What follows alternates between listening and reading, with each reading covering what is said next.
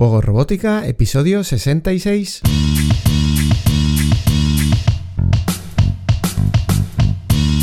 Bienvenidos a Juego Robótica, el podcast en el que hablamos de robótica educativa, iniciación a la programación, aplicaciones para docentes, entornos de programación para niños y en general todo lo que tiene que ver con despertar la curiosidad de los más jóvenes por la programación y la tecnología, para que se conviertan en creadores y no en meros consumidores.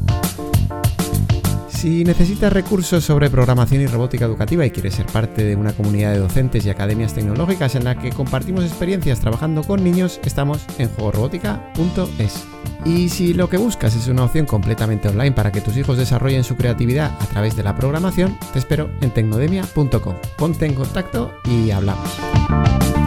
Pues en el episodio de hoy vamos a comentar las últimas mejoras que ha añadido la la actualización del entorno de programación Make Arcade, que ya sabes que para mí es uno de los entornos de programación pues, eh, más, más chulos que se pueden utilizar con los chavales, sobre todo porque ya estamos hablando de un motor de juegos, entonces cuando se quieren enfocar en la creación de videojuegos, pues el salto para los que vienen de Scratch, por ejemplo, pues es, muy grande. Y, en su estructura, digamos, de, de cómo estructura datos, si queréis verlo así, pues ya se parece muy mucho a un entorno de programación más profesional, aunque evidentemente estamos hablando de un entorno de programación que podemos utilizar también por código, pero que normalmente lo vamos a utilizar por bloques. Así que bueno, pues vamos a repasar qué nos trae la última actualización. Evidentemente esto es más práctico para los que ya conocéis MakeCode Arcade. Como siempre os remito al artículo que acompaña a este podcast donde vais a poder ver eh, este listado y de hecho yo voy a utilizarlo un poco de escaleta del podcast para repasar eh, todas las mejoras y que no se me escope ninguna, así que nada, vamos a ir viendo. Por un lado tenemos el modo kiosco, eh, bueno, pues que, va a estar fenomenal este nuevo modo, y estamos hablando de pues crear una máquina recreativa de manera virtual, por decirlo así. Ya sabéis que yo siempre os animo a crear pues, un, mando arcade, pero incluso si podéis una máquina recreativa, ¿no? Física, grande, para que ellos puedan cargar eh, los juegos que, creen y compartirlos y que juegan otras personas. Incluso en, en, academias de extraescolares, pues tenerlo a disposición del que, del que pase por allí. Quiero decir que vean que hay una máquina recreativa, si alguien entra a pedir información o lo que sea, oye, pues aquí están los, los juegos que han creado los chavales que tenemos en la academia y que, y que puedan jugarlo, ¿vale? Pero también sabéis que lo importante que es el feedback para, para ellos. Y no es lo mismo que eh, unos jueguen a los juegos que han, programado otros eh, en el ordenador, a que lo hagan en una máquina recreativa que al final, pues estamos creando juegos arcade con este entorno de programación, pues oye, pues una máquina arcade. Bueno, pues tenemos una guía publicada como un tutorial para que podáis crear este tipo de máquinas, pues utilizando, por ejemplo, una Raspberry Pi 0 o una Raspberry Pi 3 se puede utilizar también, en fin, hay diferentes maneras de hacerlo. Pero siempre nos encontramos con la incomodidad un poco de cargar los juegos, de, cargar los juegos pues en ese mm, cerebro de la máquina, por decirlo así, ¿no? Los chavales están creando sus videojuegos, comparten y luego tenemos que meter, digamos, eh, esos archivos dentro de la máquina recreativa. Entonces siempre cuesta un poco. Bueno, pues con este modo kiosco, lo que Make Arcade nos propone y nos permite es crear una máquina recreativa virtual, vamos a llamarle así, de manera que entrando a una dirección eh, web a través de un navegador, vamos a poder cargar juegos que se han compartido eh, a través de Meiko Arcade. Entonces, eh, en esa dirección, al entrar tendremos un menú donde podemos, digamos, el usuario puede elegir a qué juego quiere jugar. Esto es, fenomenal porque imaginaos que es súper fácil de cargar. De hecho, se puede cargar incluso con un mando arcade. Em, en fin, sin necesidad de tener un teclado, mm, podríamos decir. Pero claro, la limitación es que solo lo vamos a tener en ese equipo. Primero que necesitamos un equipo que, tenga un navegador, también puede ser una tablet, por ejemplo, pero vaya, que lo normal sería un equipo informático. Y el problema es que está limitado a la caché de ese navegador, es decir, todos esos datos de lo que estamos compartiendo, de ese menú que va a acceder el usuario, pues están limitados a físicamente, digamos, a ese equipo informático, a ese navegador, porque está utilizando la caché de ese navegador.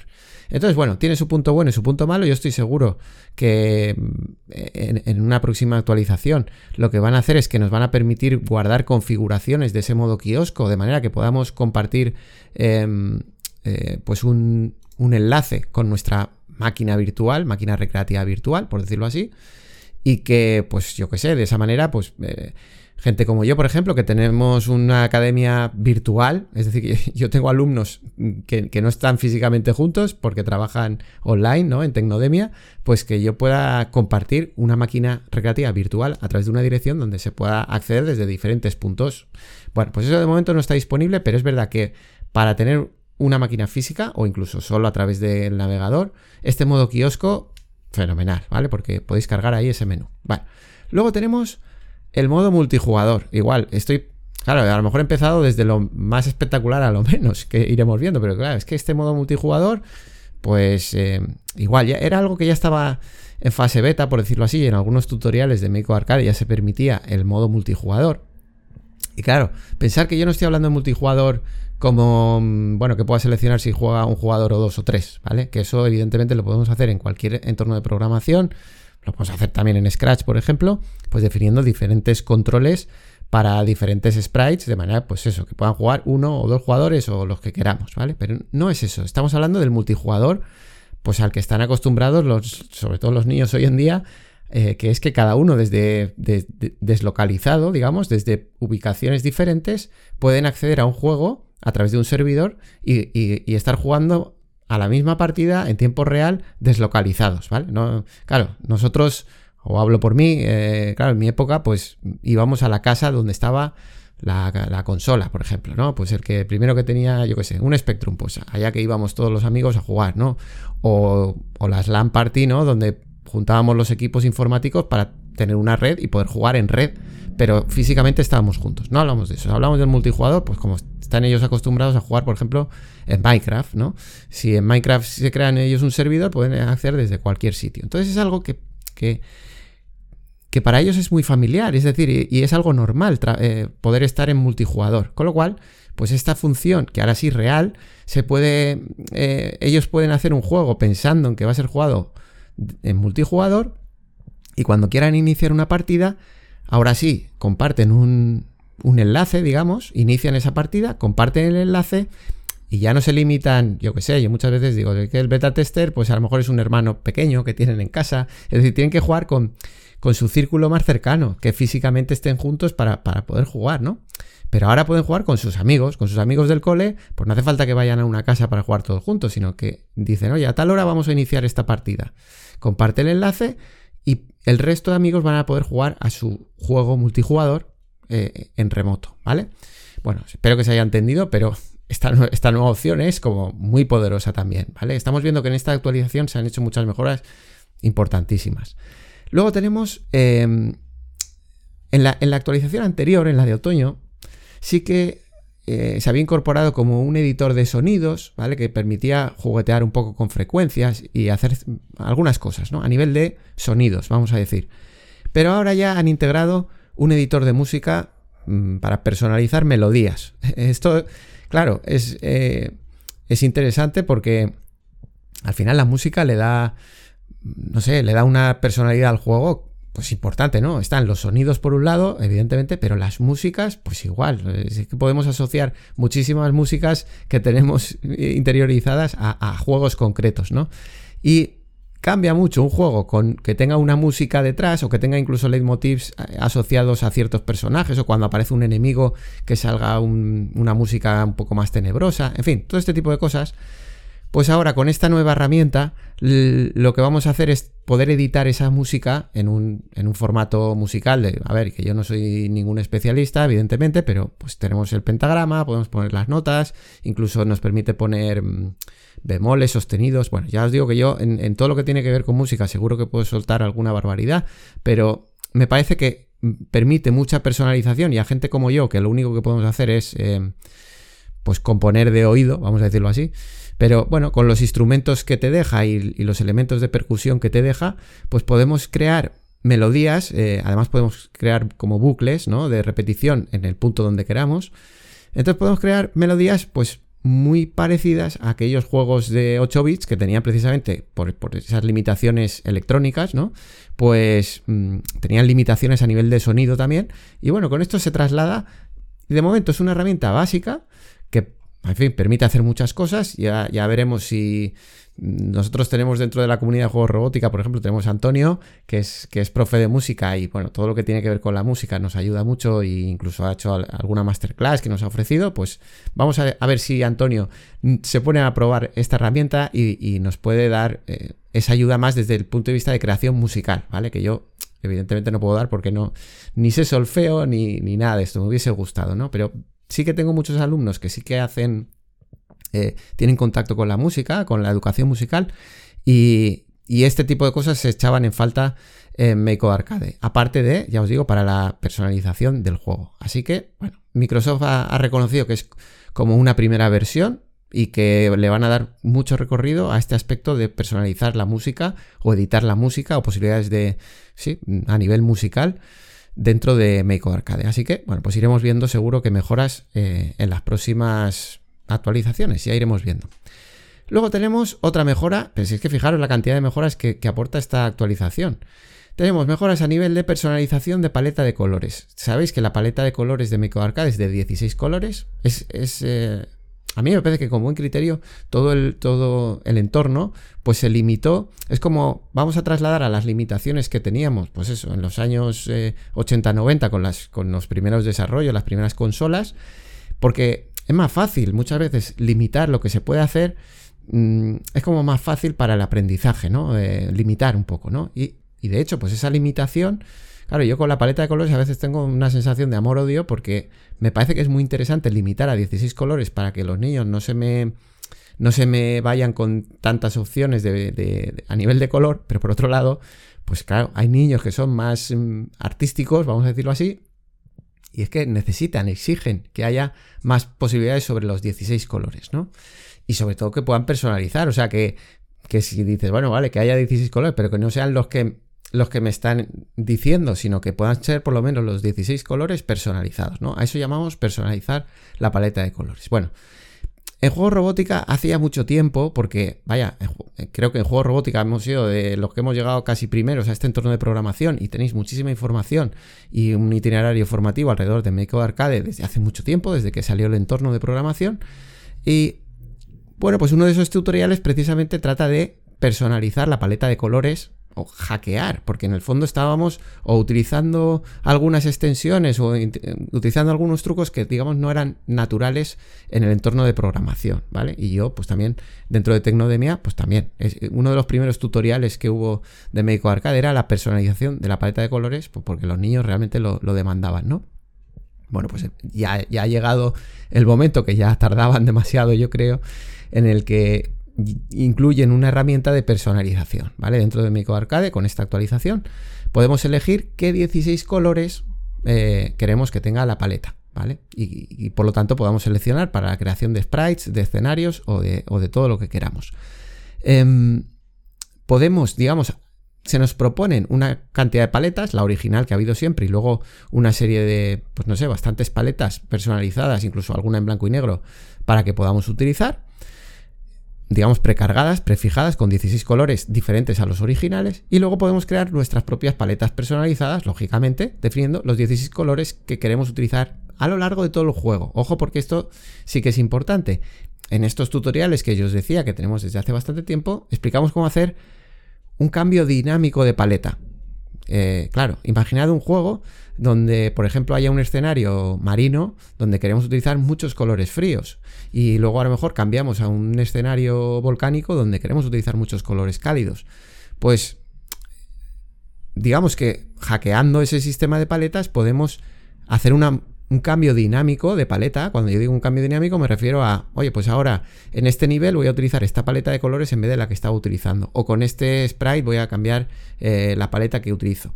Eso aún no lo permite eh, la nueva herramienta, pero bueno, por lo menos que podamos utilizar 16 colores personalizados, pues ya es mucho más fácil y no hay que utilizar pues esos tutoriales que ya os digo, para hacer un cambio dinámico sí que los podéis seguir utilizando.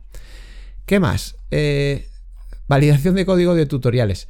Bueno, yo los tutoriales en Make Arcade no los recomiendo. A ver, no los recomiendo en general cuando son excesivamente guiados, ¿no?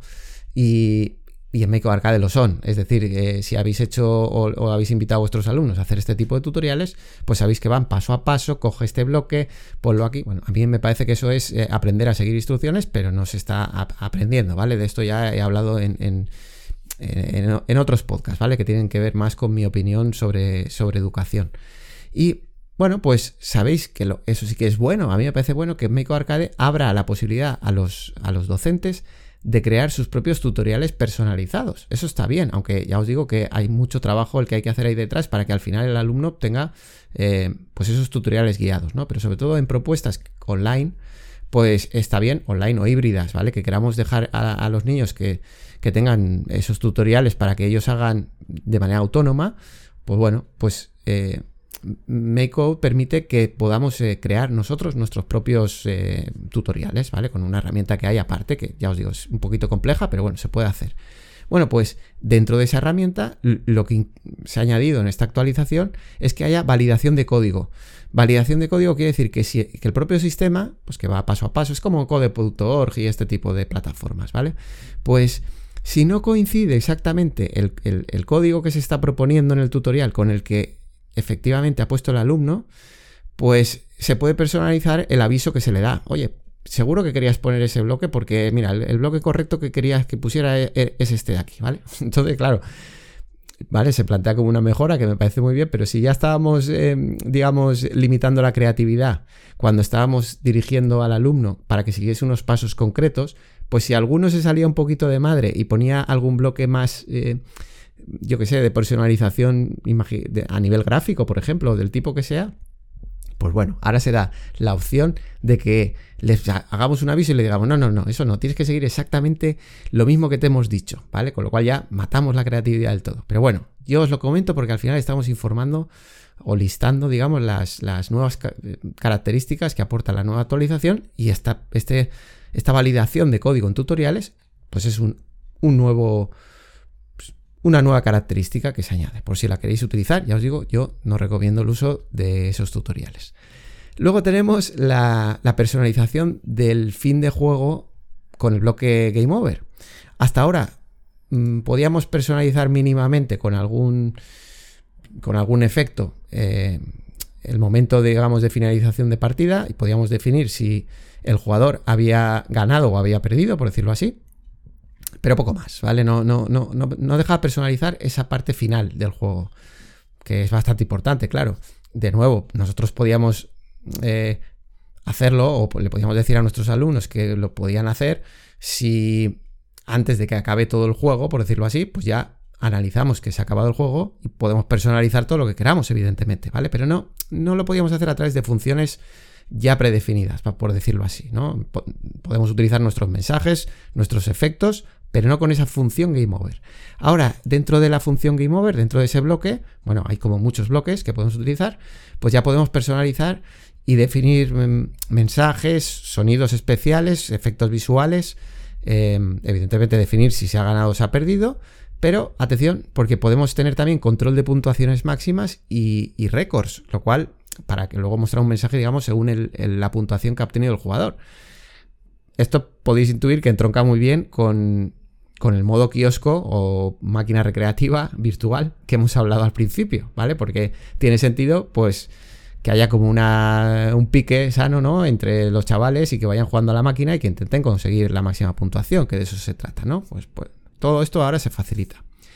Y, y bueno, estas son las, las mejoras que para mí me parece una actualización, vamos, muy importante y que aportan muchísimas mejoras, pero como no estoy seguro de haber hecho, digamos, este seguimiento en la actualización de otoño, digamos, en la penúltima actualización, pues vamos a repasar algunas cosas que yo, sí que veo que eh, algunos docentes me dicen, ah, pero ya se puede hacer esto, y como que no, como que no estaban al tanto de esas mejoras, pues me parece interesante que sepáis.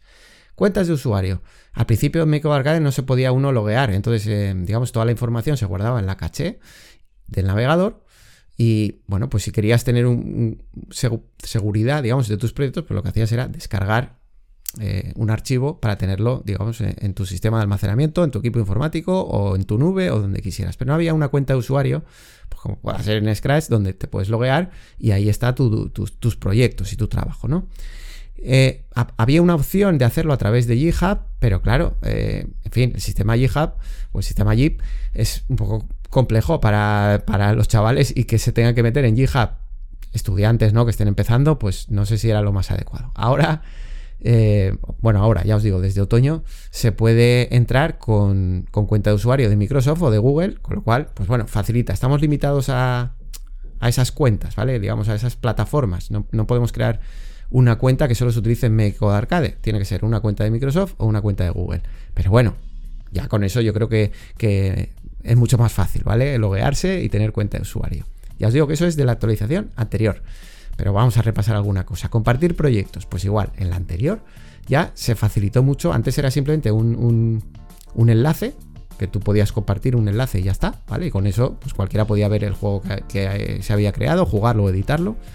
Y eh, en esa penúltima actualización, por decirlo así, pues ya nos daban como enlaces directos a poder compartir a través de redes sociales, a través de WhatsApp o incluso con, un código QR generado automáticamente y de hecho cambió el formato del, enlace, cambió. Ahora siempre se añade una S de, share, ¿no? De, compartir en el, en el, enlace, ¿vale? Está un poco diferenciado. Bueno, pues que sepáis que, hay más opciones. Hombre, esta opción sí que si estáis acostumbrados a compartir proyectos, lo, habréis visto seguro. Luego, otra opción que, pues que hay gente que a lo mejor no, no conoce y que fue en una mejora que se introdujo en otoño, es la búsqueda en el espacio de trabajo. dentro de nuestro espacio de trabajo, dentro del entorno de programación, tenemos una, caja de búsqueda donde podemos buscar pues por, el texto que queramos. Buscamos por un texto que puede ser una variable o, el texto de un bloque o un comentario, puede ser lo que sea, ¿no? Entonces, claro, para proyectos que son muy grandes, ya sabéis que al final eh, lo malo, entre comillas, de, estos entornos por bloques es que... Mm, el orden, pues, pues, bueno, puede quedar todo un poco desordenado, ¿vale? Incluso puede haber, eh, digamos, eh, código que no, no tengamos a la vista. A lo mejor lo hemos dejado muy apartado en el espacio gráfico, por decirlo así, y, no lo encontramos, ¿vale? Pues por lo menos cuando estamos en código, pues vas de arriba abajo y lo has tenido que ver si vas de arriba abajo. Aunque evidentemente también utilizamos herramientas de búsqueda, ¿no? Para localizar, mm, bueno, pues eh, lo, que, lo que estemos buscando. Entonces, Recordar que esa, herramienta está disponible desde otoño y facilita mucho para, pues ya os digo, cuando los proyectos son muy grandes y al final es casi inabarcable ver visualmente dónde están las cosas, Lógicamente esto no puede hacer que dejemos de recomendar a nuestros alumnos el uso de comentarios en el programa, que sería como eh, la manera correcta, ¿no? De, oye, de identificar cosas importantes y de explicar cómo funcionan y que luego nos ayude también en la búsqueda. Pues, pues bueno, pues ya está, con esto Mm, yo os invito a, yo qué sé, si no conocéis la Meco Arcade, evidentemente, poneos con ello. Pero si ya lo conocéis, que seguro que, sí, pues potenciar, o sea, fijaros en estas eh, actualizaciones, en esta actualización, perdonar, en estas mejoras de la actualización y, compartirla con los chavales. O sea, decirme, pues ahora eh, tenemos esto disponible. ¿Qué queréis hacer con todo esto? Yo lo del multijugador ya os digo que eso va a ser la bomba. El modo kiosco también, pero bueno, la música, pues qué deciros. Así que nada, yo os invito a probar y sobre todo a probar con ellos, ¿eh? con, con vuestros alumnos. Así que bueno, pues nada, ya sabéis que este podcast no tiene una periodicidad fija, pero te espero en un próximo episodio detallando otras actualizaciones, analizando un kit de robótica educativa, probando un entorno de programación, repasando algún accesorio o cualquier otra herramienta que nos ayude en el aprendizaje de la programación y la robótica. Hasta entonces, disfruta creando, programando y aprendiendo. Nos escuchamos en las próximas semanas. Adiós.